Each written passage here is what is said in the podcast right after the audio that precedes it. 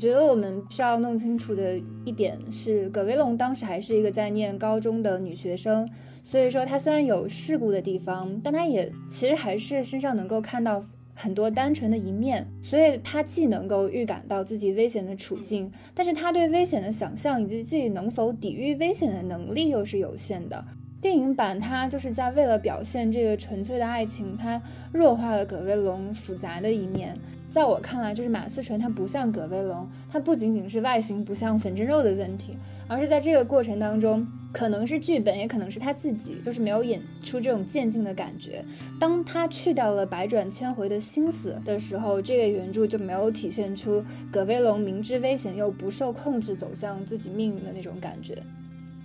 第一点，我认为可能徐安华他同时想表达是对香港这座城市的某种爱。第二点是，葛威龙的故事在世俗的眼光固然是个悲剧，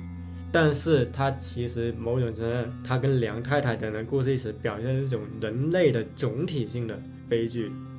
而这个才是人生的常态。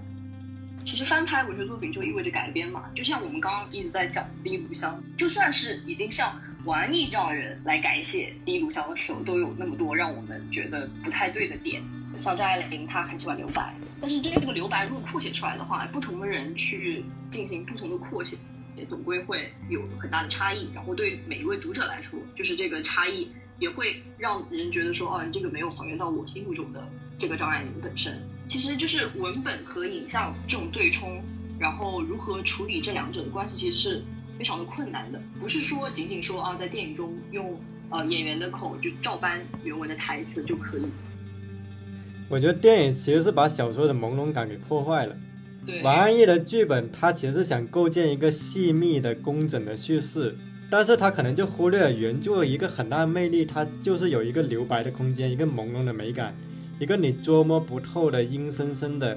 一个通往深渊的氛围。但是当你把这些洞都填满了，的观众就会觉得索然无味。你都告诉我了，我还回味什么呢？就像那个电影最后一句话。他一定要让威龙说出那个最后要说一句“我爱你”，一个没有良心的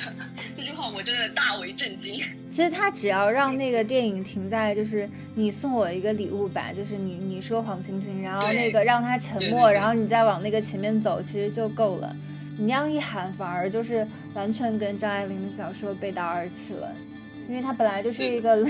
以冷做基底的人，然后这个结尾非常王安忆嘛。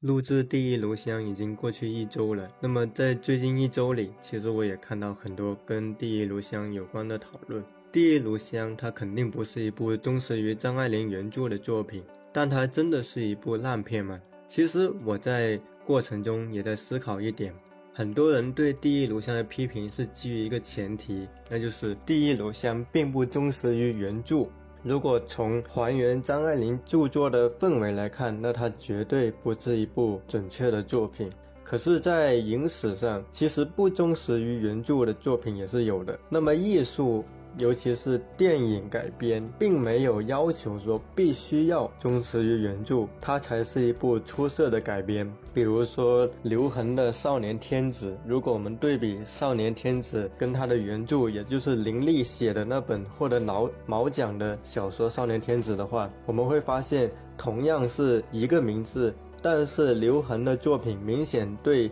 林立版的《少年天子》的内核去做了很大的改写，而事实证明是刘恒的这一版更加的成功，更加的能够引起人的共鸣。文学跟影视其实是两个不同的轨道，那么影视对于文学的改编其实也是无可厚非的。那现在的争议其实是《第一炉香》它这个改编。他到底有没有做到自己的创新？有没有做到一个我们说艺术品的标准？我觉得这个是一个很大的争议点，而不是说它是否忠实的还原了张爱玲的原著。因为在这一周的讨论里，我一方面看到很多关于《第一炉香》的差评，另一方面也发现，如果从讽刺喜剧或者从女权主义电影的角度来看，《第一炉香》又是一部可以自圆其说的电影。也就是说，这部电影不同于一般烂片的的东西在于。其实，如果你从另外几个角度来去解析它，它又是可以自圆其说的。那么，假设徐安华真的是从一部讽刺喜剧来去拍摄这么一个题材，去解构中产阶级的一种叙事幻想，让人们看到了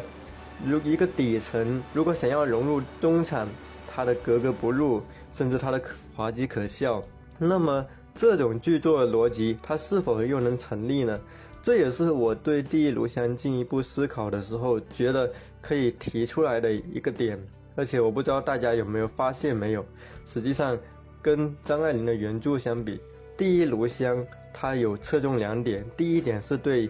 阶级结构跟人性之间不平等的一种表现，它会通过大量的镜头语言来向你表现丫鬟的生存空间跟阔太太、大老爷们的生存空间他们是不一样的，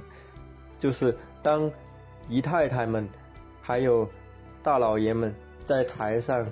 喝酒饮乐的时候，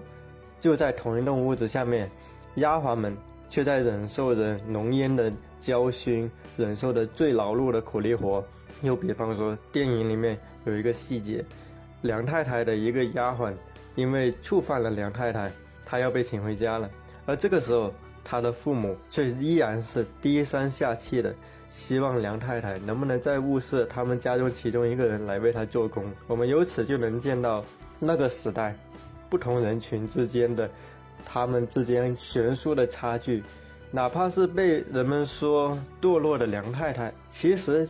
在这些底层的工人、农民面前，她仍然掌握了一个话语的高地。我觉得这也是一个值得思考的点。另外一个值得思考的点是，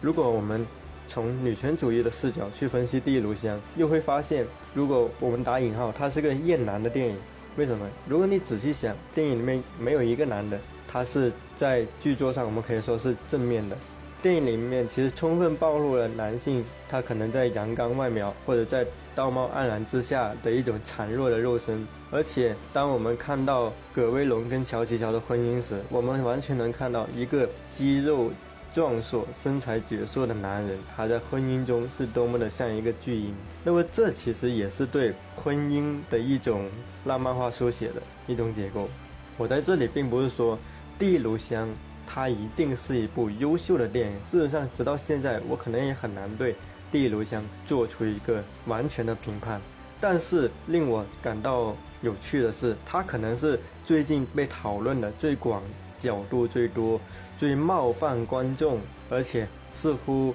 最有嚼劲的电影。那这样一部电影，它真的是烂片吗？还是说仍然需要通过时间的检验来去衡量这部电影的质量？而这也是我想在这期播客开头希望与大家一起分享的疑惑。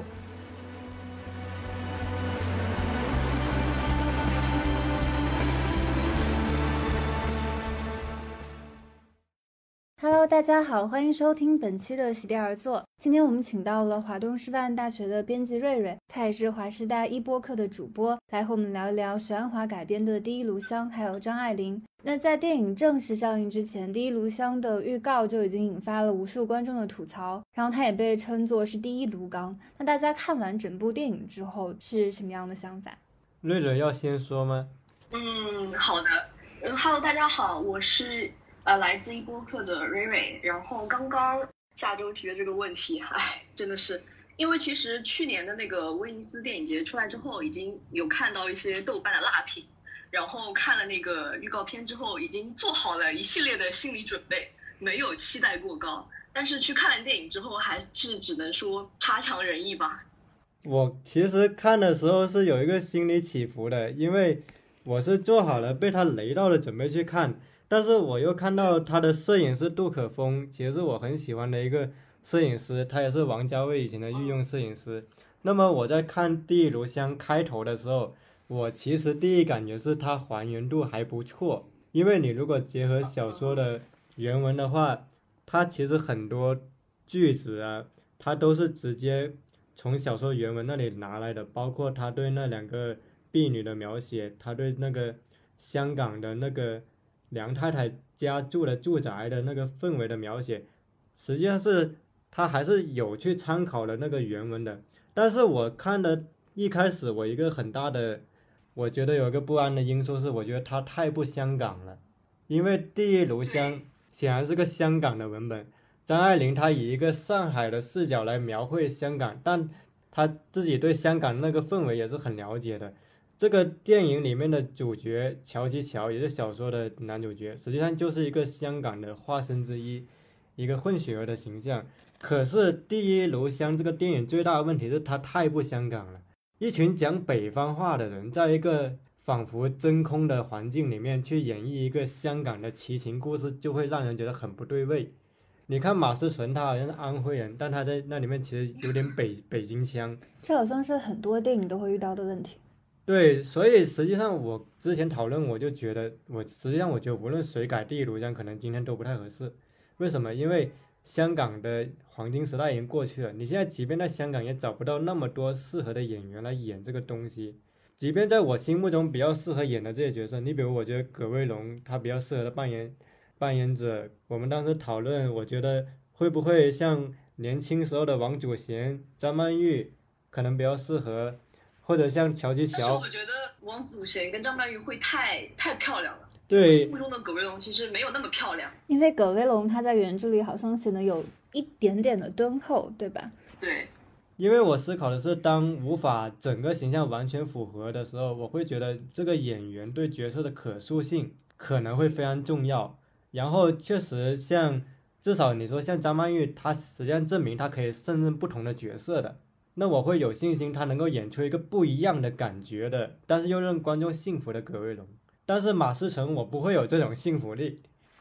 因为马思纯太像那个班上的乖学生了，哪怕他叛逆，也很像他就是为了证明我不乖，我叛逆一下。可是你就很难相信他能演出那种能够让观众相信你能够既吸引到司徒邪，又吸引到那个乔吉乔的那种感觉。就他很难让人相信他有那个玉的一面，就他有纯的一面，但他可可能没有后面那个反转的一面。当然这个可能后面再讨论。那我回到你这个第一个问题，就是我也认为《第一炉香》它的问题显然是很明显的，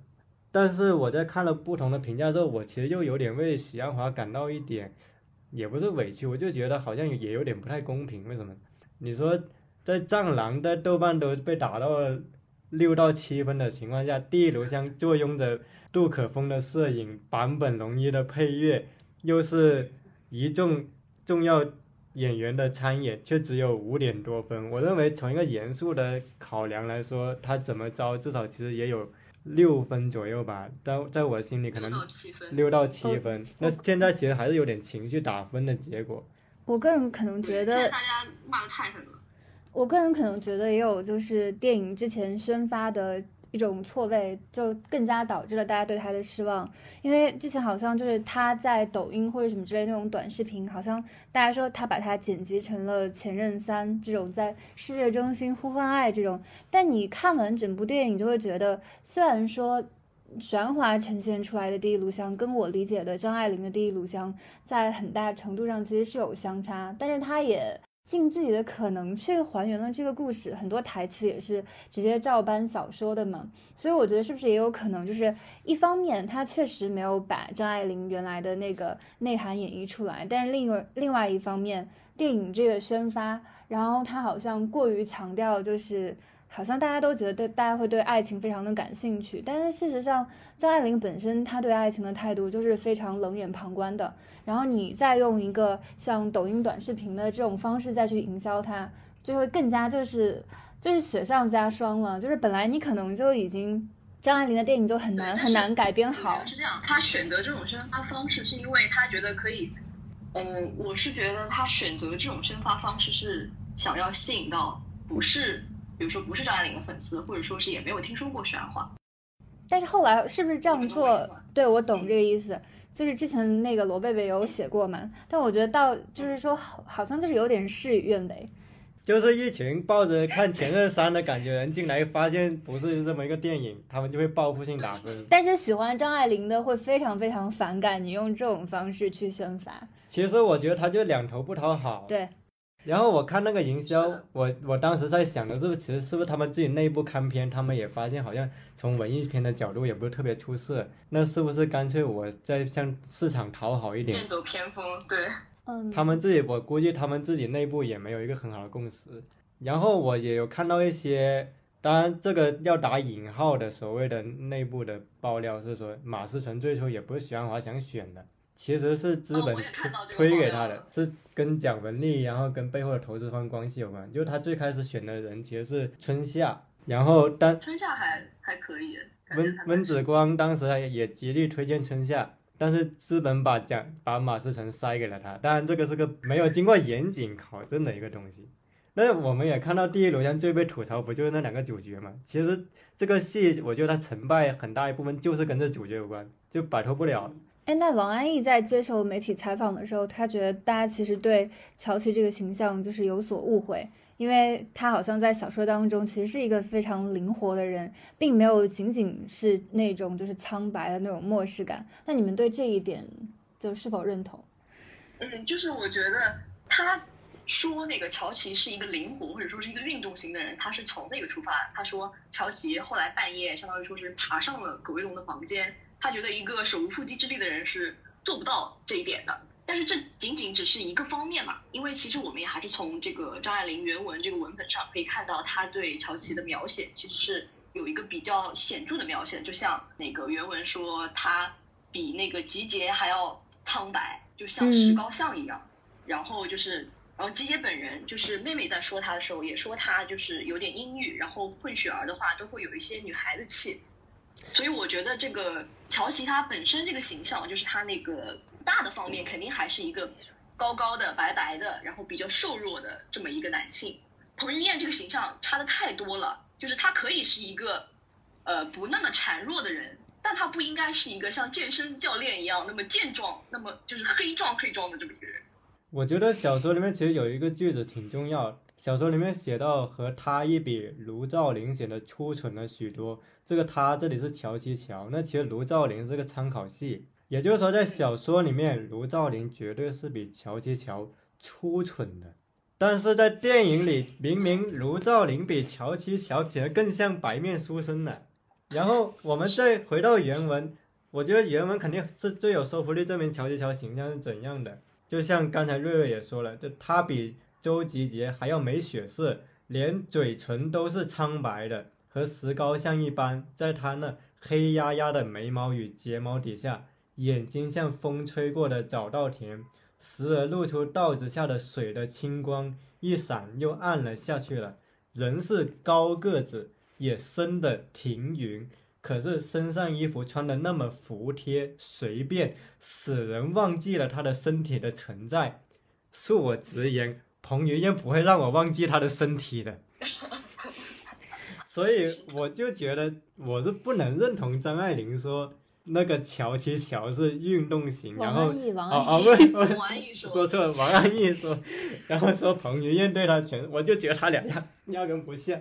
就是在我心里，我读到原文，我觉得其实乔琪乔的形象可能最接近的是那个那个赌王年轻的时候，就那个澳门赌王年轻的时候，而且有一则绯闻是说张爱玲写乔琪乔的时候最开始参考的就是那个澳门赌王，因为他俩好像还曾经是校友，当然这个也是一个坊间传言。反正关于乔琪乔，我个人认为彭于晏肯定是不像的。然后关于马思纯，其实原著里马思纯倒是有一点是有一点像是什么呢？原著里的葛威龙最开始确实显得比较的学生气，然后也并不是显得那么的漂亮，至少他还是有点平凡在那里面的。那这一点，我觉得马思纯至少她形象上是相对 OK 的。但是呢，马思纯不能给我幸福力的感觉，我无法相信这个人后面能够主动的去担任一个相当于勾引别人的角色。我在马思纯身上很难看到这种他的转变，哪怕他其实在电影里面很硬凹的，他想去转，但他还是给我一种像是没毕业的女学生过家家的感觉。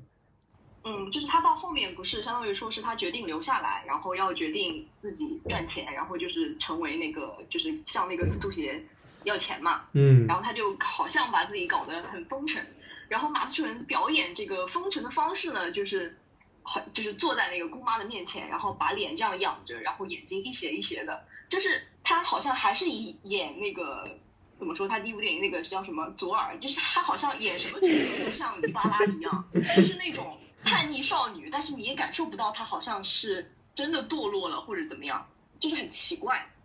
就他真的很像是我，哪怕堕落，我也只是为了证明一下我没有那么单纯。可是你这个姿态还是让大家觉得你真的就是挺挺不堕落的。哦，我觉得能说就马思纯是个没有堕落感的人。哎，那你们觉得就是这个选角是否是影响电影的最大因素？就是假设就是我完全换两个稍微贴合一点原著形象的人来演，但是设定还是这个设定，台词还是一样的台词，你会觉得？会有很大的改变吗？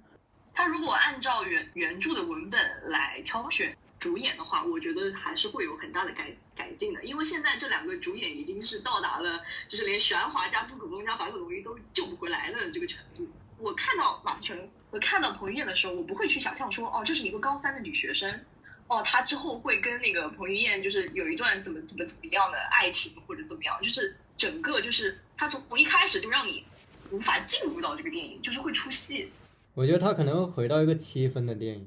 我是按照许鞍华上一部片《明月几时有》的分数给的。其实我说实话，他这个拍的跟《明月几时有》也差不离。就你去除那个主角的影响，病毒式营销的影响。其实大部分人之所以吐槽他，一开始不就是因为马思纯跟彭于晏的选角嘛？那假设你真的把这两个人换了，换一个至少相对符合的。至少这个病毒是营销的这个恶果，这个反噬是没有的了。那观众可能更加心平气和去看这个，但是我认为这个剧本还是有很大问题的。所以这个扣掉的三分，其实是他本人固本身固有的问题。但是必须承认，他至少基础还是比较，至少有杜可风、有坂本龙一等等人的加持嘛，七分的底还是有的。所以如果把他们换掉，我会觉得他可能是个七分左右的片子吧。那瑞瑞你觉得呢？嗯，我也差不多这么感觉吧。就就是我从那个，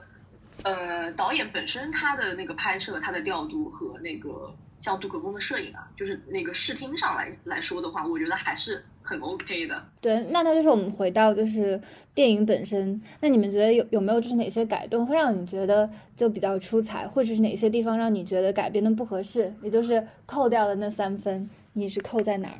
不一定非要说出彩，你觉得不合适的也可以说。好的，那我就先说喜欢的地方吧。我有一个喜欢的地方，就是那个中途有一场戏是那个卢照邻他从那个梁宅里出来，然后威龙呢这个时候是刚刚从那个乔家就是回到梁聂耳，然后卢照邻还有威龙这三个人有一个动线的交错，因为其实威龙其实刚刚在乔琪那边被乔琪调戏啊什么的，就受到了一些情感的震荡嘛。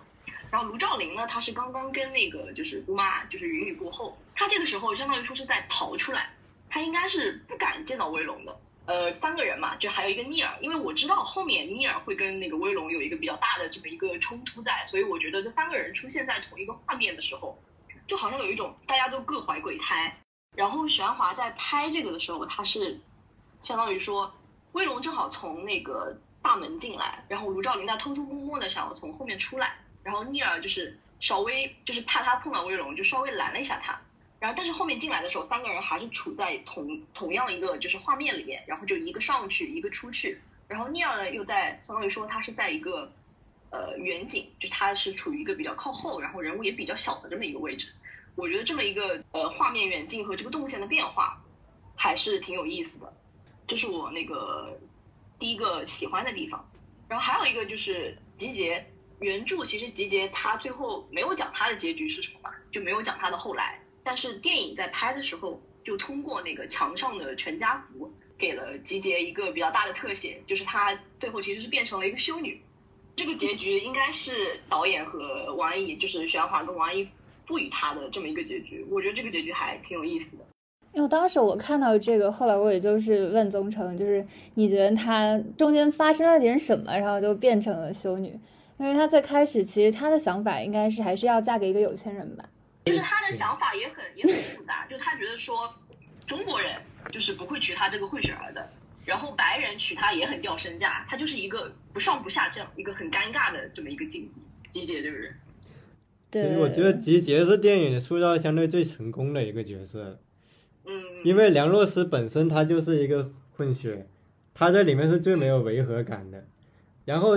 原著对集结的描绘其实还是比较朦胧的，相对来说，就电影给他补充了他的结局，补充了一些段落，让这个人显得更加真实可感。然后，其实要说到我对这个电影哪些改动，我就吐槽的已经看了很多，那我就说一个我觉得出彩的地方，就是电影快到结尾的时候，马思纯他跟那个司徒协去上海办事，然后在那个旋转门的时候，他看到了黑色的梁太太的影子走了进去，这个时候其实通过一组蒙太奇的影像，实际上是让马思纯看到了可能是未来的自己。也就是说，许鞍华是通过这个影像来去暗示说，梁太太跟马思纯的角色葛威龙是一个互为镜像的关系。马思纯看到的梁太太，何不是他看到的未来自己可能成为自己？这时候他自己内心就会不由感到一种悲凉。也就是说，他发现了他未来命运是这样，可是他好像又没办法去改变这种命运。这个镜头实际上会让我感到一种。苍凉的感觉也是很符合张爱玲很多小说中给予我们的感觉。那么这个这个我也认同，但是确实大部分时候我会觉得他有点狗尾续貂。为什么这么说？因为我看《南方周末》采访王安忆时候，王安忆说他在对《第一炉香》改的时候，他很重要做的是叫填充的角色，因为他觉得原著留白有些多了。可是我在看的时候，我会想。第一炉香对这些填充，是否反而折损了他回味的空间？比如说对那个婚姻部分的呈现，其实我认为马思纯跟葛威龙跟乔琪乔婚姻部分的呈现，实际上是让这个电影打了一点折扣的，因为他在那一部分呈现的太像那种像前任三的画风，像像那种国产狗血青春片的画风。我也想问下周就。你也看了《第一炉香》，那你对这个片子有什么印象深刻的，或者你觉得值得一说的改写的地方吗？我觉得改写的不错的地方就是他和姑妈的那个对照嘛。然后你也说了，然后再补充一下，我觉得其实是有点遗憾的，就是刚才我们说到那个集结，就是我其实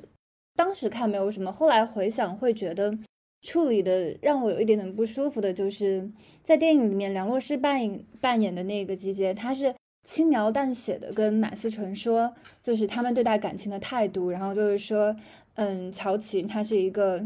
他说是因为人种不同，所以他们有更旺盛的这种需求，然后他就觉得你就是你管不住他的，然后他的爱是有不同的方式。我觉得他在跟他这样对话的时候，他还特地塑造塑造了一个，就是说跟一个外国的侍者，就是说调情，然后他说他招之即来，呼之即去。我觉得这样有一点点无厘头，就好像是《欲望都市》里的 Carrie 突然穿越到了香港，然后对葛威龙说 “Take it easy”，就是你不要把感情就是这么认真。但事实上，其实吉杰他自己的处境也是非常身不由己的，因为他在小说里面，他其实有说过，他说。中国人不行，因为我们受过的是外国式教育，跟纯粹的外国人搅不来。外国人也不行，因为这儿的白种人哪一个不是种族观念极深的？这使他本人啃了，他们的社会也不答应。谁娶了东方人，他的事业就完了。也就是说，表面上他一定是一个外貌上非常好的，然后家境也非常不错的一个混血儿。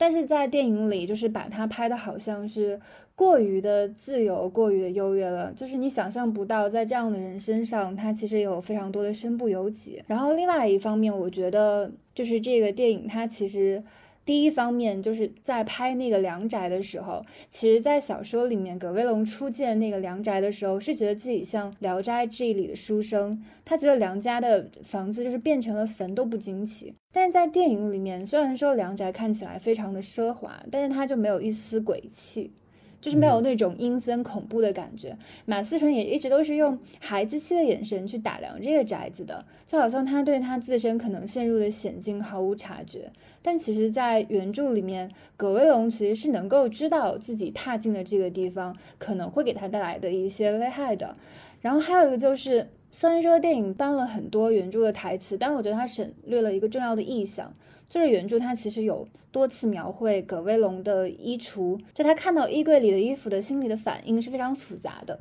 最开始他以为是姑妈忘了腾空这个橱柜，然后他一件一件的试过，才知道这是姑妈特地为他准备的。在这个时候，他就应该有意识，就是知道他自己已经沦为姑妈的笼中鸟了。于是他就立即脱了下来，然后低声说了一句：“这跟长三堂子里买进一个讨人有什么分别？”但是在那个电影里面，这句话是婢女说的。那个时候，马思马思纯还是跟一个就是好奇的懵懂的女学生一样，就是在试衣服。就就这个转换，我觉得这个台词他一定得有葛威龙自己说，他才能有那种意识到自己危险处境的感觉。然后就是当他听到楼下举杯推盏的声音的时候，就是原著里的葛威龙又开始逐渐放松了警惕。他觉得心里说看看也好，但是当他目睹那个弟弟做错事被打发走的时候，然后他又意识到自己其实又非常的危险。那个时候他的原著对衣柜的描写是这么说的，他说。衣橱里黑沉黑沉的，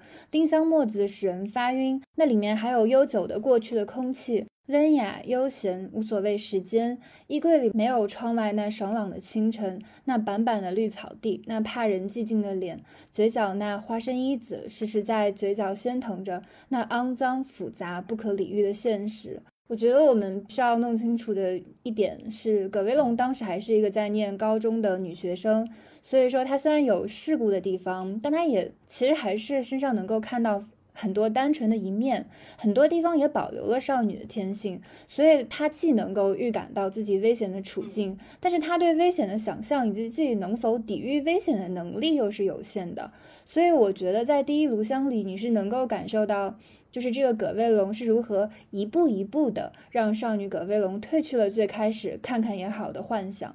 所以我觉得电影版它就是在为了表现这个纯粹的爱情，它弱化了葛威龙复杂的一面。然后在电影里面，马思纯演的葛威龙好像非常高兴能够收到新衣服。那么在这个时候，衣柜象征的禁锢，然后还有它的引诱也都全部消失了。在我看来，就是马思纯，他不像葛威龙，他不仅仅是外形不像粉蒸粉蒸肉的问题，而是在这个过程当中，可能是剧本，也可能是他自己，就是没有演出这种渐进的感觉。当他去掉了百转千回的心思的时候，这个原著就没有体现出葛威龙明知危险又不受控制走向自己命运的那种感觉。所以我觉得这个是就比较遗憾的地方。嗯，我也有一个不太喜欢的。那是我最不喜欢的一个点，就是原著里面对那个威龙为什么要选择他最后选择要留在香港。他原著里是写他生了一场大病，然后从夏病到了秋，然后这个时候他就生了这场病之后，这个病让他觉得哦，这个是老天爷不让他走，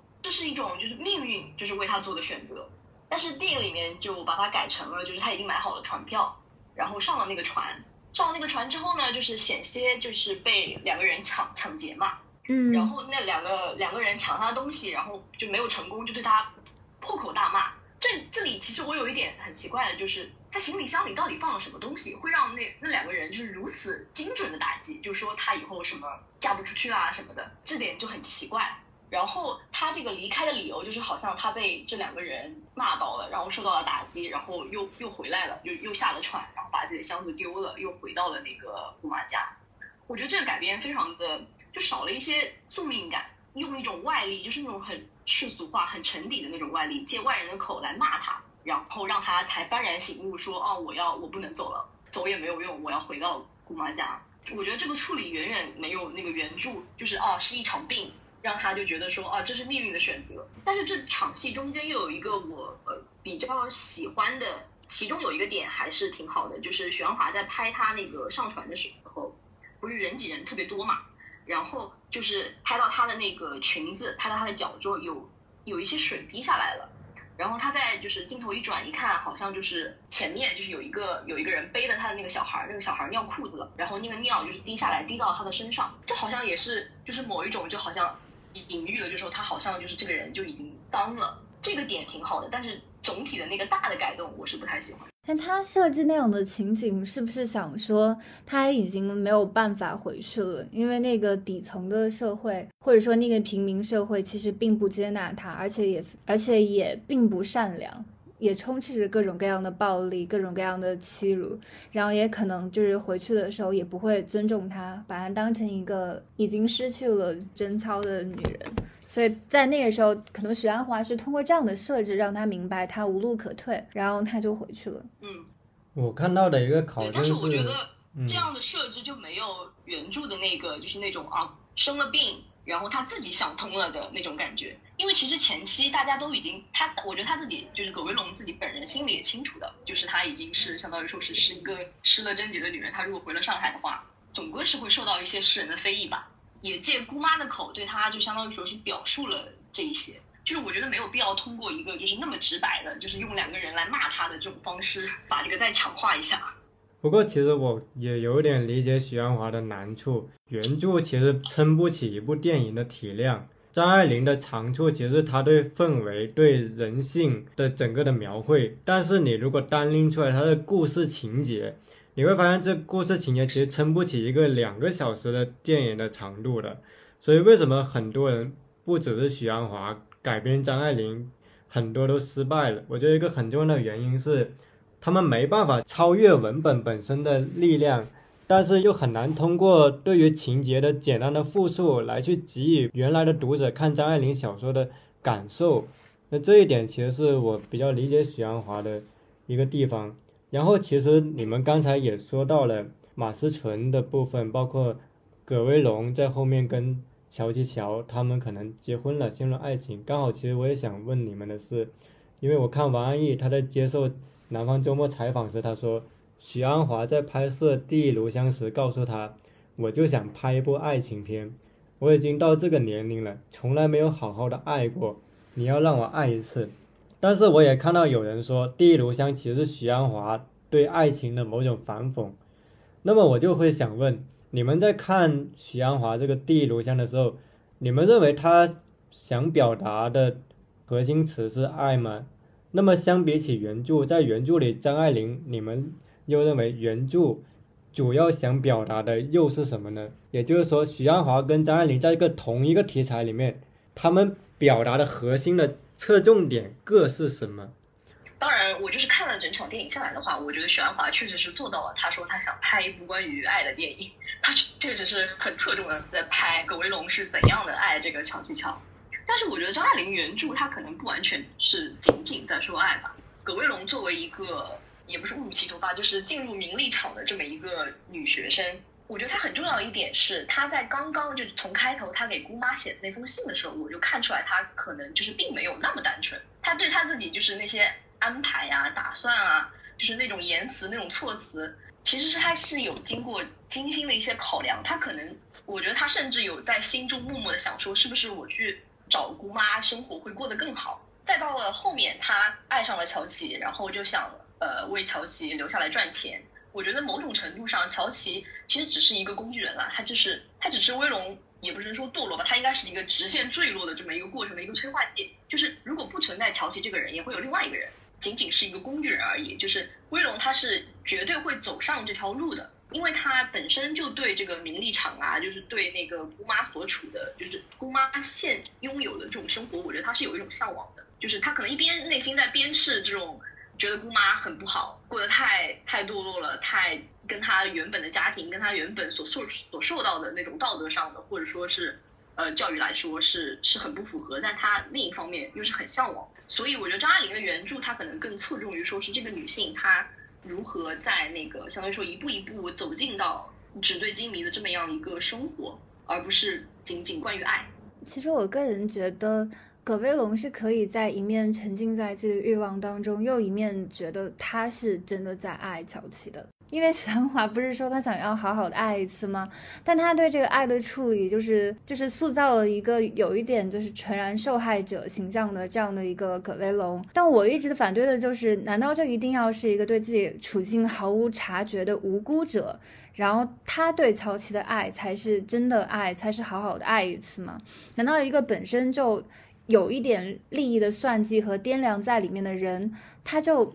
不能有深刻的爱吗？就他一定是一个二元对立的存在嘛？就是有一段，就是他在那个电影里面，他是主动对那个乔琪说他想要结婚，可是，在原著的最开头，葛威龙是他是说他很庆幸乔琪没有跟他结婚的，在那个时候，他就是他那一段原文，他说的是他现在试着分析自己的心理，他知道他为什么那么固执的爱着乔琪，这样自卑的爱着他。最初那当然是因为他的吸引力，但是后来完全是为了不爱他的缘故。也许乔琪根据过去的经验，早已发现了这一秘诀，可以征服不可理喻的妇人心。他对他说了许多温柔的话，但他始终没吐过一个字说他爱他。现在他明白了，乔琪是爱他的。当然，他的爱和他的爱有不同的方式。他爱他不过是方才那一刹那，可是他自处这么卑下，他很容易的就满足了。今晚乔琪是爱他的，这一点快愉快的回忆是他的，谁也都不能够抢掉他。梁太太、司徒协，其他一群虎视眈眈的人，随他们爱怎么样就怎么样吧。他有一种新的安全、新的力量、新的自由。他深信乔琪没有跟他结婚。他听说过有一个人逛了庐山回来，带来了七八只坛子，里面装满了庐山驰名天下的白云，预备随时放一些出来点缀他的花园。为了爱而结婚的人，不是和把云装在坛子里的人一样傻吗？乔琪是对的，乔琪永远是对的。我觉得，如果要说爱情的话。我反而觉得他不削弱葛威龙身上那种复杂的算计的一面，会显得更加的绝望也更加的深刻。因为就像我之前说的，葛威龙他。才是一个念高三的女学生，她还这么的年轻，所以就算是她世故，她掂量，她想要更好的生活，但是她在最开始的时候，她也是不能够明白那些危险到底是什么，也就是她知道危险，但是她的这个想象力还是不够的，她知道的不够彻底。他就连这个虚荣的心也不够彻底，他等于说是一个在懵懵懂懂的刚有一些对欲望、对爱、对更好生活的认知的时候，就马上进入了这样的一个权力场，所以我觉得。要说他可悲的话，就是他在没有真正感知到什么是爱情的情况下，他就已经卷到了姑妈编织的这个网络，然后他过早的见到了太多的男女之间的欲望和斗争。他最先接触的不是爱，而是利益，所以相比之下，乔琪反而才会给他一丝爱的感觉。然后在那个时候，我觉得他其实心里是有尝试着自欺的。所以我觉得可悲的不是他爱慕虚荣，他没有在最开始看到那一柜子的衣服的。时候就马上走掉，而是他过早的就被剥夺了真正去爱的条件，所以他才会不断的自欺，甚至连他自己都没有意识到，就是在那样的一个良宅的那个环境里面，他本来就是一个这样畸形的环境，他诞生不出真正健康的平等的爱情，所以他才会说乔琪是对的，他可能就觉得，哎，这样的生活方式其实我也许也是可以接受。因为我本来见识到的就是没有任何爱、没有任何感情连接的方式。我本来就已经意识到，我就是穿着那些好看的衣服，帮姑妈把她需要的那些男性引诱过来。但在这个时候，这个乔琪他给了我一瞬间的爱，哎，所以说他在最开始的时候，他才会尝试以这样的这种自欺的方式，甚至还觉得不跟他结婚是对的。但是反过来，他刚这么想的时候。那个小说里，他发现他在那个花园的那个细微的晨光晨光当中，发现乔琪又在跟那个婢女偷情。在这个时候，他非常的生气，他马上又扔掉了那个所谓的理智，就是他前一刻他觉得他只要一瞬间的爱就可以，但是后一秒发现这个乔西跟别人偷情的时候，他就马上就是拿着这个毛巾，就是狠狠的，就是摔在那个婢女的那个身上。然后那个婢女她说，就是后来就是有人问，就是为什么就是平时你不让人，你现在不还嘴？然后这个婢女婢女说：“你打的他已经够可怜的了。”所以就是就是整个这样一条线下来，我觉得原著里面葛威龙其实是非常可悲的，而且我觉得他真的是可以在那个环境下，他必然会喜欢上乔琪这样的一个人，因为乔琪他在原著里他其实也是一个。不是很受父亲喜欢，然后他的母亲可能舅舅也不是很受喜欢，所以我觉得他的那个处境其实也非常的可怜。他甚至能够在这样的人身上找到一种同病相怜的感觉。嗯。嗯，其实我有一点也不能说不同意，而是我在想，当主流的叙事都在说葛威龙是可悲的人时候，我又在想一点，谁不是可悲的呢？就是当我们说葛威龙是一个堕落的形象的时候，我在想的是，或许许鞍华乃至张爱玲他们想表现的其实是一个人的总体性的悲剧，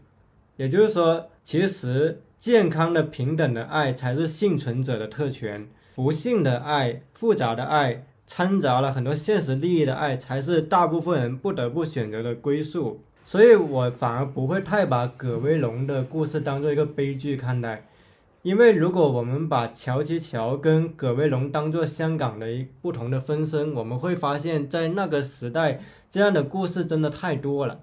这样跟算计有关，跟欲望有关，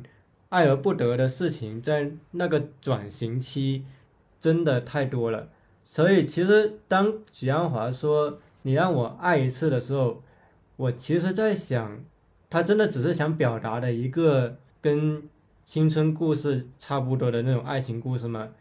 实际上，我自己私人感觉，他更进一步想表达，其实是他对香港这座城市的爱。换言之，葛威龙跟乔其乔都不过是表达这个爱的一个管道，一个棋子。他想表达，其实是对那个已经不可挽回了、已经尘封在过去岁月的他所经历的那个香港社会的复杂的爱情。这种爱不只是一种青春期的爱情，还是一种像葛威龙对乔七乔那种爱，是一种我明知道你乔七乔是个混血儿，你处在一种身份错位、文化错位之中，你没办法安定的、真的专一的对一个形象，恰如香港不可能专一的对某一个课题，但是因为我就是与这座城市有着非常深刻的牵连，我作为一个离散者，一个。流落的人深刻的感知到这个城市与我意味着什么，所以实际上，当许鞍华一个从中国的北方来到香港的人投射到香港这么个形象的时候，他其实既感到了香港在历史性上的悲剧，也感到了香港这座城市跟他身上某种情感的同构性。所以我可能想补充的是，第一点，我认为可能许鞍华。他同时想表达是对香港这座城市的某种爱。第二点是，葛威龙的故事在世俗的眼光固然是个悲剧，但是他其实某种程度，他跟梁太太等人故事一起表现一种人类的总体性的悲剧，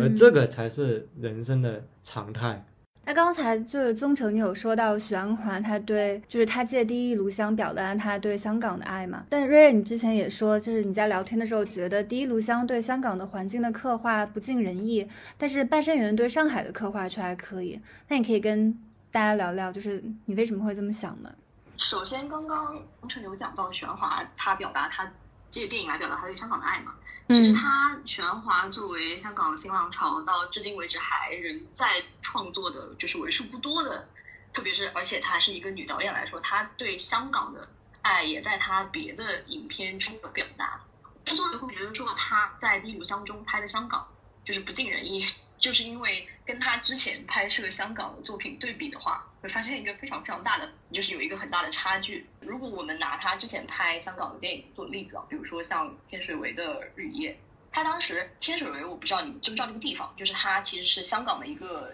小围村，就是类似于香港的贫民窟。然后这个地方一直以来，因为他们那边也发生过就是那种什么就是灭门惨案那种，它一直是在那个被大众媒介渲染下，就是它是一个悲情的市镇。但是许鞍华在拍那个日与夜的时候，却用了一种比较新的视角来表达这片区域嘛，就是他其实对天水围这样这么一个悲苦或者哀愁的这么一个刻板的印象做了一个反向的建构。他把那个就是平凡人情的一些表达做了一个去污名化的过程，就是除了那个偶发的一些谋杀案啦，或者说贫民窟会发生的那些不好的事情之外，天水围之外的就大多数人的生活还是很温馨、很平淡的。当然，就是他也没有忽视忽略掉，就是天水围这么一个就是有谋杀案的这么一个情。有有发生过谋杀案的这么一个事情，因为他也在日与夜之外拍了一部叫《夜与雾》的，就是讲的那个谋杀案的事情，就是把那个搬上了荧幕。还有再包括他之前拍《桃姐》啊，或者是拍什么的刻画香港这些电影来说，他其实他其实很擅长以一些比较相对来说是比较本土化的城市叙事啦，或者说是一些平民的视角，就平凡人的视角来构筑整个香港的这个社会文化呃，就政治啊、社会啊以及文化的语境，他就会把一些，比如说像我们媒介市场化了之后，底层民众会缺失嘛，也会失语嘛，但他就他就把那些底层民众想要说的话，用他的电影来表达出来，这个我觉得是他拍香港最擅长的一个地方。但是他在拍《第一炉香》的时候，你就会就像我们刚刚开头也讲到，就是我完全感受不到他是在拍香港。你说他如果把一些就是我们知道这个故事是呃发生在香港，就会有什么殖民啦、有洋鬼子啦这些东西都隐掉之外，我觉得把这个单拎一个画面出来说我是在看上海，也没有任何差别。特别是他不是威龙到后面影片的后期不是有去那个跟那个司徒协去了上海吗？我会发现他的那个画面的表达上，还有这个拍摄的表达上，就是跟他拍香港的时候完全没有任何的分别，就是我完全也分不出这两个地方有什么差别。这个是呃，为什么我会觉得许鞍华在拍《第一炉香》的时候对香港的刻画不太好？另外，为什么说说他对《半生缘》的那个上海的拍摄还好呢？是因为在《半生缘》中，他很注重于拍摄，就是那个女主角曼桢和曼璐他们两个所住的那个弄堂。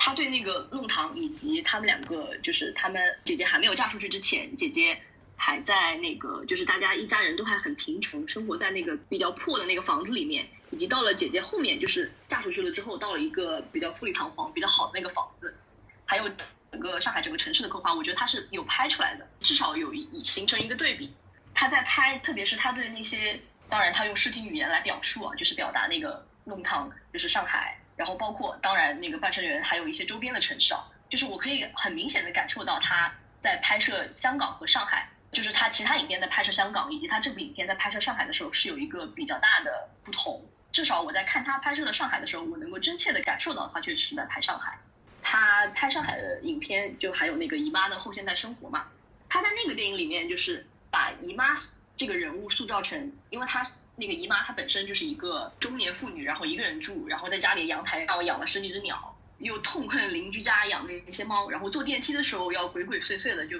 就有点社恐，不想跟就是邻居家另外一个阿姨就是打照面嘛。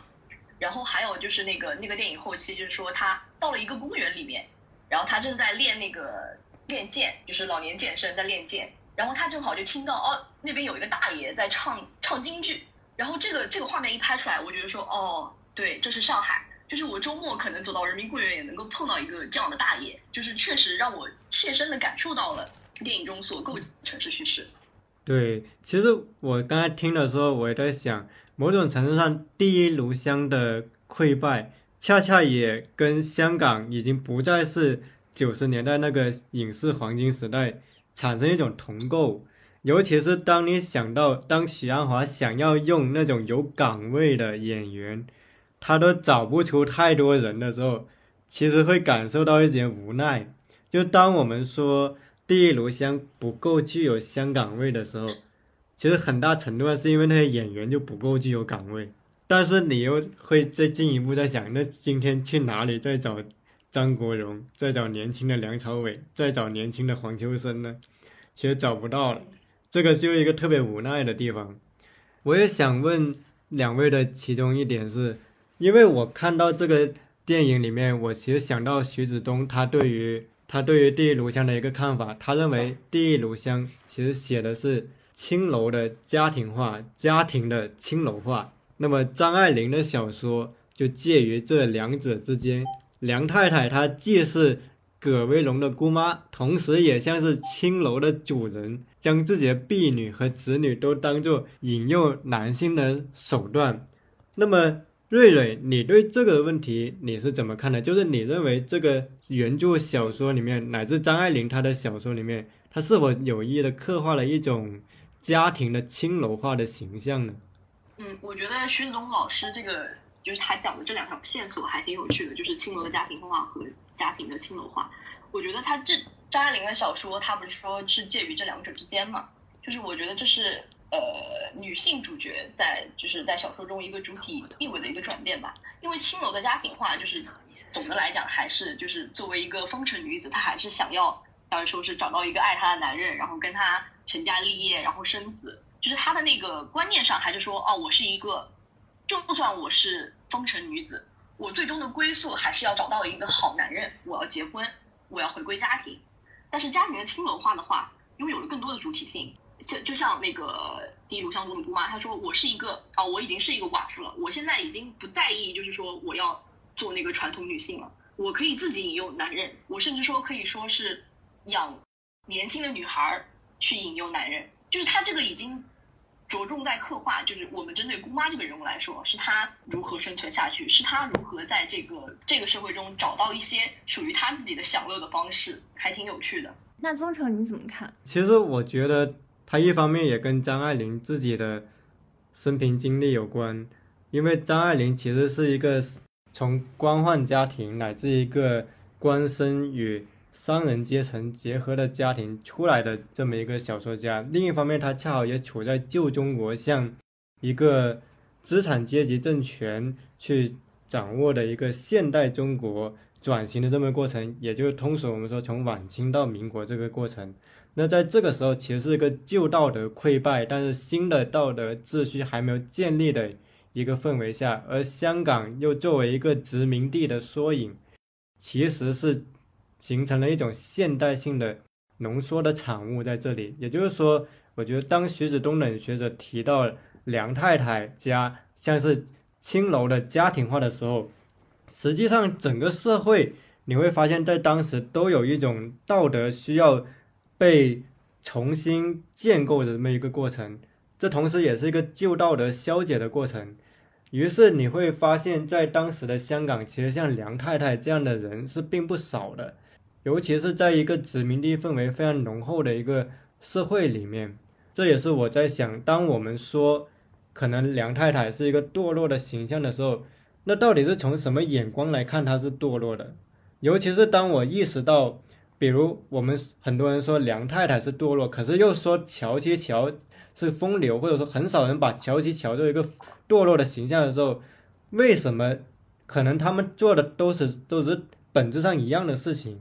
施加在男女不同的客体上的评价，又是有些微妙的不同的。这个也是我当时在思考的一点。然后我也想借着这个话题，而且我也想问一下下周，就是因为我们在准备的时候也会聊到，在张爱玲的小说里面，其实关于女性悲剧的角色是比较多的。那我就想先问一下下周跟瑞瑞。除了葛薇龙，你们在张爱玲的作品中有哪些让你们印象深刻的属于悲剧性的女性角色呢？瑞瑞，你要先说吗？这个主要听你们说吧，我不是着迷，我没有看过太多张爱玲的书。如果要说的话，我还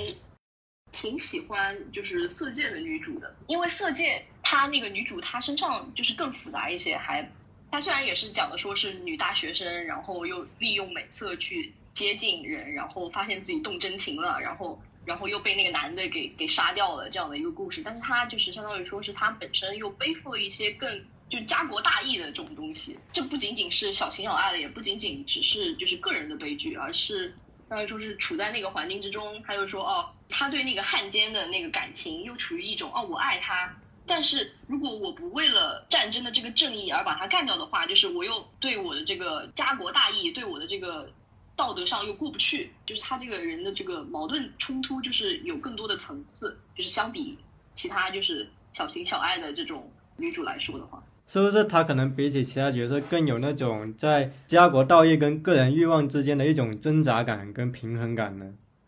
对，就是会更复杂，就是相比其他就是张爱玲其他女主。我觉得更加侧重的还是个人欲望啦，还是爱情啦。但是那个王佳芝她这个人的形象就会更复杂一点。那下周你有想到哪些女性角色呢？就你刚才说的那个，就张爱玲的小说，它介于青楼的家庭化和家庭的青楼化之间嘛。然后我觉得，嗯，就他徐子东之前有提到过，就是现当代的小说里面，但凡写到城市，就会写到一个女性的堕落。但是张爱玲呢，她不像那个就是日出的那个陈白露，我觉得她其实是反那个启蒙的，就是反男性，就是五四的时候的那个启蒙。然后你这样说的时候，我想到了另外一部另外一部她的小说就叫做《花雕》。其实我还是蛮喜欢他，就是讲个人的欲望，然后这种爱情，就是在抛开了所有的那种家国主义之下，就是这个女孩子在她没有非常多选择的时候的那种心思。就比如说，就是那个花雕里面那个女孩，她。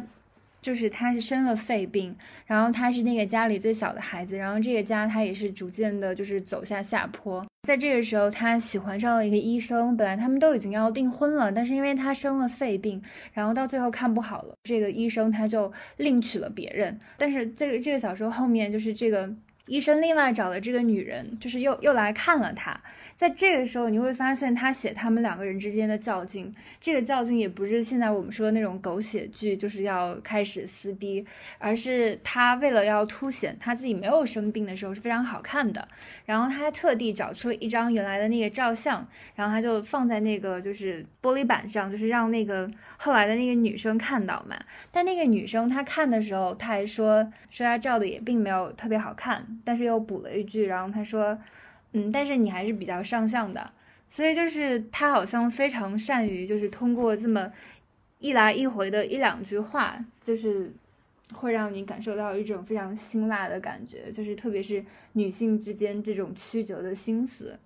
然后我觉得到最后就是有一点可悲的，就是他其实当已经感知到自己非常悲惨的命运的时候，他其实是想要。逃开家去到一个旅馆里面自杀的嘛，但是他发现他自己身上的钱根本就买不起安眠药，他也没有医生给他的证书，所以他就茫然的乘着黄黄包车，他兜了个圈子，吃了一顿饭，然后就在电影院里面坐了两个钟头就回去了。然后在这个过程当中，他想要重新看一看上海。就是看一看，就是外面的活着的流动的世界，因为在此之后，他就要回到那个他自己那个家中去了。这样他要生病了嘛？呃，然后到最后，就是因为他就是已经变得非常非常的瘦了。那个小说的结尾就是他试着穿了一下母亲买给他的鞋子，然后他说这个皮鞋看上去很牢，还可以再穿两三年。但是说完这个之后，小说就马上结尾了。他说他死在三星期后，也就是他这个，他根本就没有把这个鞋子穿完的这个机会。所以我觉得你说到这一点，我就想到张爱玲写作一个很大的特色，她很狠。就是他写人是特别狠的，对，就是你看这个女孩，她其实也没有说像那个葛卫龙一样还要再去争点什么，她就是说什么她都争不了，但到最后她躺在病床上，她还要争一口气，就想要通过自己好看的照片来证明我其实是要比你好的，就是你不如我，到最后还要证明这一点。但许鞍华就狠不下心，我觉得许鞍华跟张爱玲是两类人。许鞍华最大的点就是他。拍什么电影他都不狠心。许鞍华太善良了。姨妈的后现代生活已经算是他最狠心的了。就电影都不太狠心。我觉得相比起张爱玲，许鞍华太老实了。然后刚好这个题其实也让我想到一个，其实我觉得《第一炉香》它某种意义上是金锁记的练笔，葛威龙实际上发展到后面，他其实就是金锁记的曹七巧。就在我看来，曹七巧其实张爱玲塑造的一个很具有典型性的人物之一。为什么呢？我们一句话概括就是，曹七巧是从一个受害的、受压迫的女人，慢慢成了压迫别人的一个女人。换言之，张爱玲她在塑造曹曹七巧的时候，她其实比葛薇龙更进一步的是，她探讨的是一个在被我们姑且说叫做父权制的社会所去压抑的一个女性。他又怎么在这种残酷的一个环境下，慢慢变成了一个父权制社会的同谋，并进而去压迫新的人？那么在这一点上，我觉得曹七巧是一个至少在当时显得非常有创建的一个文学人物，而且他有力的反驳了一些人对张爱玲的陈词滥调一种批评，就是认为张爱玲写的东西有点小气。但我觉得，只要你读到曹七巧这个人物，你就会发现张爱玲对中国社会的一些通病，其实是看得入木三分的。这个曹七巧其实就是中国社会里面很多遭遇到相似的困境的人物的一个非常浓缩的化身。他其实在这个《金锁记》的文本里面，曹七巧她本来是麻油店老板的女儿，她其实也是跟。我们可以说，她跟梁太太有点像，是她也是一个泼辣或有富有风情，的一个角色，但是他又不幸的被贪钱的凶嫂嫁到了大户人家。我们知道，特别是曹七巧，她其实出身低微，她从小备受歧视和排挤。那么有意思的是，在金锁在那个地狱炉香里，梁太太其实也是被暗示，最开始她被那个梁家的那个商人娶进家之后，她其实也是被那个大房的太太二姨太给排挤的。所以其实张爱玲很经常去塑造一些被排挤的。女性的形象，但是她们又陷入到一种情爱无法满足的痛苦之中，哪怕曹七巧在丈夫死去之后分的一份遗产，注意，这也是分的一份遗产，而梁太太在地图乡也是分到了一份遗产，所以我会认为，其实第一炉香发展到后面，很可能就是金锁记，而曹七巧就是梁太太跟葛威龙。混合在一起之后，再经过改造的这么一个形象，那么这个是我自己印象比较深刻的张爱玲作品里面的一个可能跟悲剧有关的一个形象。那你说到《金锁记》，不得不再提怨女，因为怨女也是对《金锁记》的再度的改写，就是将那个人物描写的更加的没有曹七巧那么疯，但是体现出了更多的共性。比如说，你要说他就比较小气，但是他在写那个怨女的时候，那一段偷情的场景，之前我们在偷情故事里面也有讲过，他其实是对着那个祠堂嘛，然后那个前面就还是那个宗族的那个香炉，上面刻了非常多的某某氏某某氏的名字，然后他就会觉得，然后那样的场景也是对这些宗族制度，然后对贞节牌坊的这种嘲讽。哎，其实我不觉得张爱玲小气，我认为中国文学界。曾经很长时间一段主流叙事的一种偏见，其实是早在五四启蒙叙事到延安时候的左翼叙事的一个源流。在他们看来，张爱玲书写的风格在他们看来是小气的，但是我认为这种小计其实还是从政治的意识形态视角对文学的一种打量。嗯，对。然后其实张爱玲的小说也不乏被改编成电影的作品嘛。就像我们刚才提到，就瑞也提到的《半生缘》《色戒》，然后还有其实像《倾城之恋》《白玫瑰与红玫瑰》，但其实好像很多电影它其实都不乏争议，就感觉它好像是一个电影改编的巨坑，就是很难会把张爱玲的电影改编好。那想还想再问一下，就是两位，大家觉得在拍摄张爱玲的，就是改编张爱玲的小说的时候，会遇到哪些困难？就是为什么总是会没有改的特别好？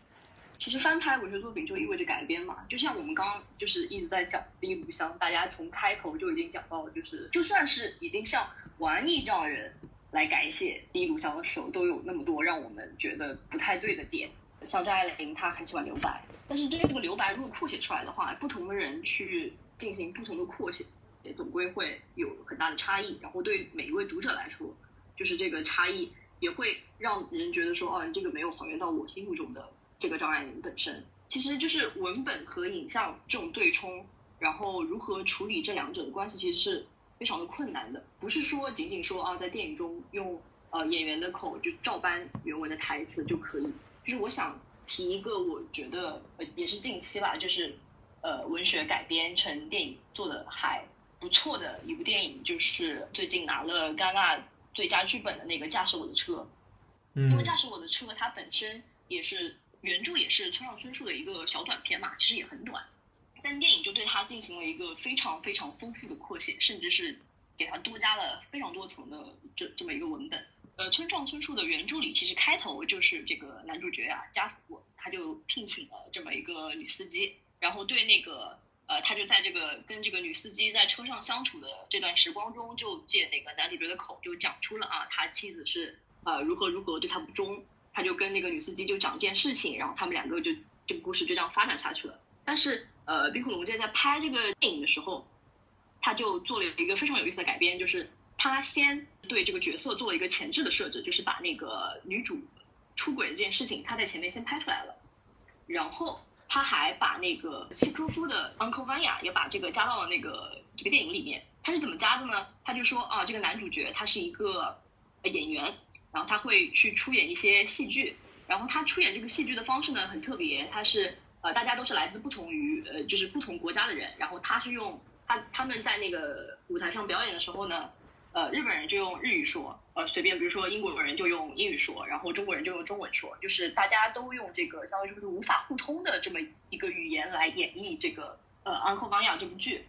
甚至到了后面，就是他把那个呃车上，就大家比如说会很好奇，嗯。就是这个电影里面他设置的说是那个男主他很抗拒说要去找一个司机，为什么很抗拒呢？是因为他会让他的妻子录制那个呃 Uncle Vanya 的那个台词，然后他呃妻子讲话的那个语速跟他正好是搭配好的，就是妻子讲完了之后，他在那一段空白的时间里，他正好可以把他自己的那个台词，他就说背诵啊、练习啊就说出来。然后这么一个时间呢，他在车上的这个时间是他自己跟文本也好，跟他妻子的那段幻影也好相处的这个时间，所以他很抗拒要找一个女司机。冰火龙界在处理这个这个上面，我觉得特别好，就是他把那个文本就直接注入到这么一个情境当中，然后他不仅仅是对村上春树这个小说本身进行了一个，因为村上春树这个小说本身是这个影片的大结构嘛，他把契诃夫的这个呃文本纳入进来了之后呢，又把呃村上春树其他的一些就是另驾驶我的车之外的另外一些短篇的文本也加入到那个、这个电影里来了，就是借妻子的口，就是他跟那个妻子跟男主做爱之后，就是会呃讲一些就是那种随口讲出来的一些小片段，然后这些片段其实是截取于村上春树其他的小说的文本之中的，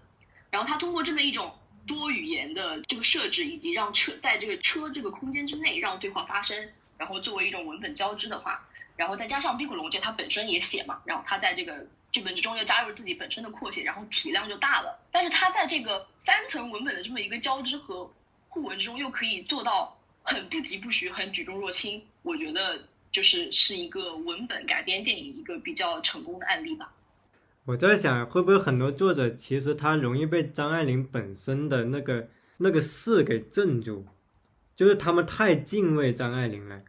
反而让他们束手束脚。实际上，当一个导演要改编张爱玲，他是要背负很大的压力的，他很容易就会陷入到说你没有还原到张爱玲原著的氛围中，然后他就会束手束脚。其实我们看许鞍华这次改编，他实际上是有很刻意的希望。把原著的对话给照搬进来。其实你捋一下它结构，它真正加的一段戏是葛威龙跟乔琪乔结婚的部分，他他扩写了很长一段，但前面他的整个推进，他其实是照着那个小说来的，可是他又没办法去继承张爱玲的那个文笔的那种营造的氛围感，导致了他看起来又很忠实于小说，但是又总是给人一种没有写透的感觉。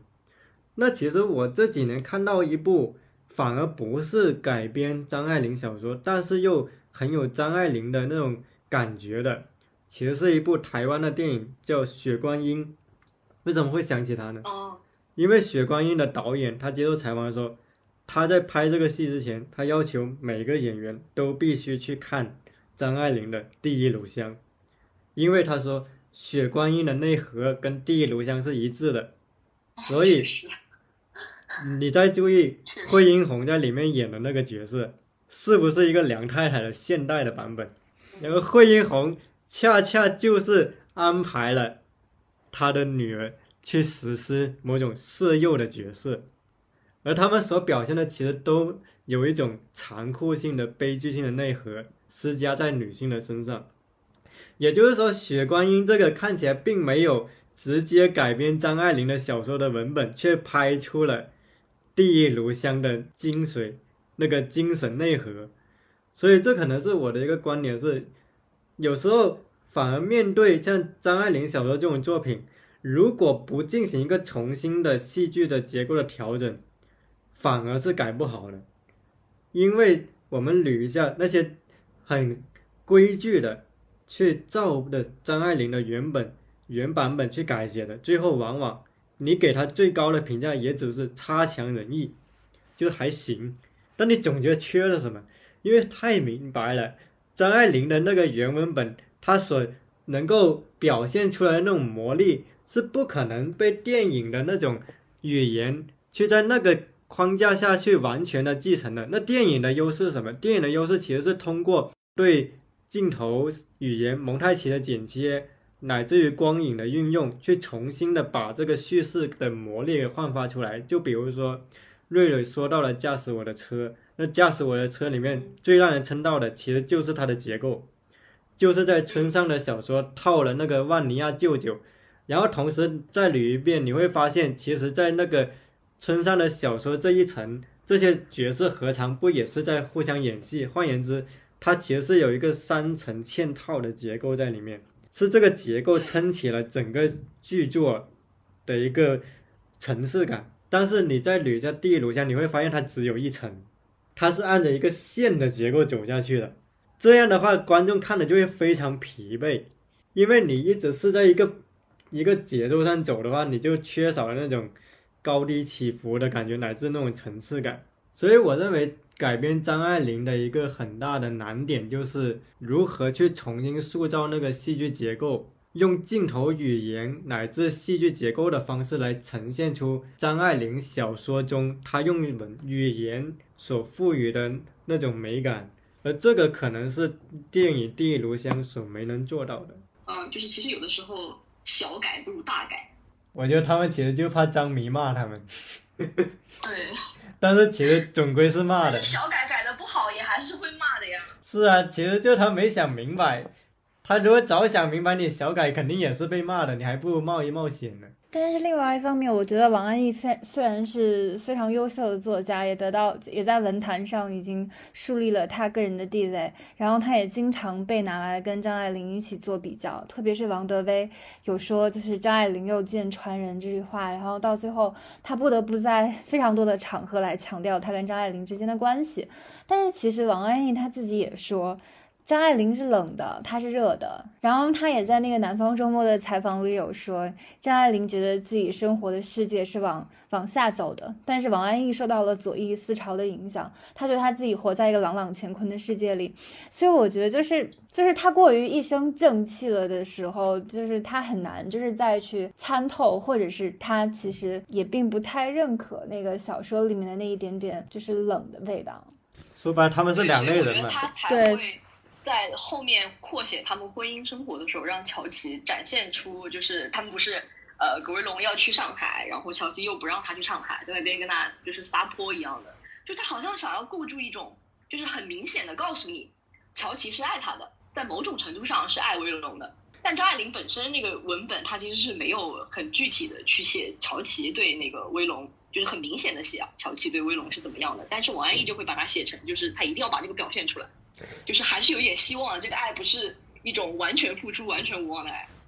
我觉得电影其实是把小说的朦胧感给破坏了。对，王安忆的剧本，他其实是想构建一个细密的、工整的叙事，但是他可能就忽略了原著一个很大的魅力，它就是有一个留白的空间，一个朦胧的美感，一个你捉摸不透的阴森森的一个通往深渊的氛围。但是当你把这些洞都填满了，那观众就会觉得索然无味。你都告诉我了，我还回味什么呢？就像那个电影最后一句话，他一定要让威龙说出那个最后要说一句“我爱你”，一个没有良心的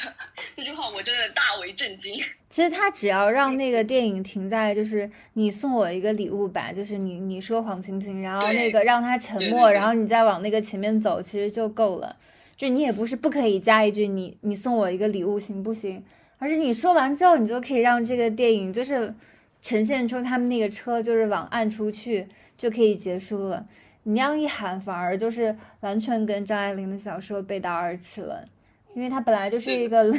以冷做基地的人，然后这个结尾非常王安忆嘛。你你，不过不是不不过说不定其实是人家王安忆没有加，然后临演员临时加戏也有可能。我的天！因为我看他接受采访，他其实是他那时候七月份他写完小说，然后八月份把剧本交了，他其实就花了一个月把那个剧本改好了给许鞍华，后面的事情他都没有去干涉，所以也说不好到底是他本身写的问题，还是说。导演或者演员加戏的问题也说不好，因为现在那种资本要求演员加戏的情况太多了。你比如这个选角，我觉得也不是许鞍华真正心甘情愿的，毕竟他拍了那么多戏了，他拍了那么多年戏的人，所以我觉得这个《第一炉香》它今天的这个成果，恰恰反映了今天电影的一个问题，就是这种大制作却很难避免。资本对于导演创作一种干涉。因为前段时间我也跟朋友聊过，其实你说现在香港的乃至整个大中华地区真正的作者型导演还有多少？而且是能够拍这种大制作的。主要我觉得是作者型导演，他们前就是前期的作品还可以被称之为是作者型，但是到了就是近几年拍出来的东西都非常的唉。对呀，你像王家卫拍《繁花》，他他用的是谁？我不指名道姓。你就觉得那个女主角是他想用的吗？所以这其实很多都是有会有资本的干涉在里面，但是资本把这个角选进去，最后背负骂名的又是那个导演，就这个东西也挺暧昧的。还是创作大环境给了太多的限制，因为不这样干就没有钱，没有钱就不能拍。就最后就是我们这一期快要结束了，然后谢谢下周跟瑞瑞参与我们这次的讨论。然后喜欢我们播客的朋友，也欢迎关注华师大的易播客，以及像我们席地而坐的播客。那我们就下期再见了，拜拜，拜拜。